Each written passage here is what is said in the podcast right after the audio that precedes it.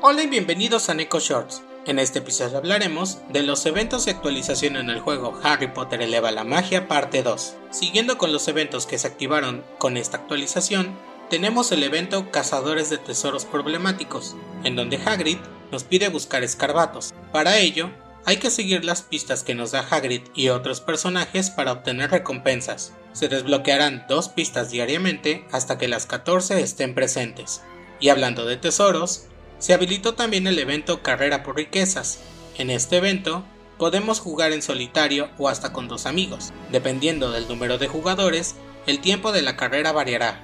Es decir, si entramos en solitario, tendremos 180 segundos. Si entramos en dúo, tendremos 90 segundos. Y en trío, solo 60 segundos. Se podrán usar artículos de bonificación para obtener diferentes efectos en la carrera, como tiempo extra o aumento de la velocidad de movimiento y estos artículos aplicarán a todos los jugadores. Su efecto durará 30 minutos o hasta finalizar la siguiente carrera. Estos artículos se compran con gemas por un costo de 150 cada uno.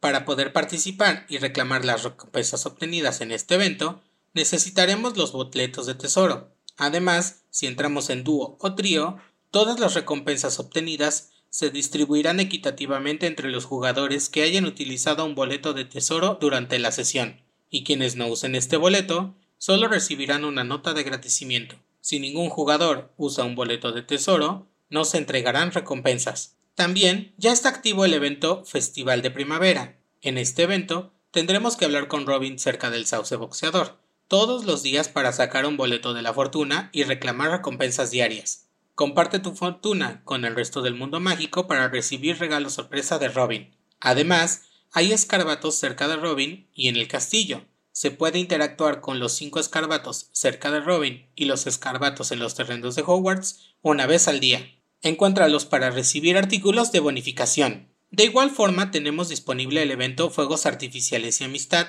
que durará 14 días.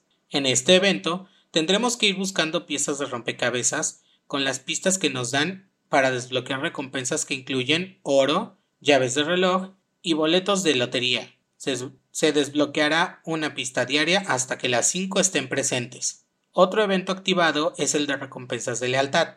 En este evento ganaremos puntos por comprar joyas con dinero real para ganar diferentes premios, entre los que están boletos de lotería, llaves del reloj, boleto de tesoro, ficha de intercambio legendaria, dragón de la dualidad y más. Este evento durará 14 días.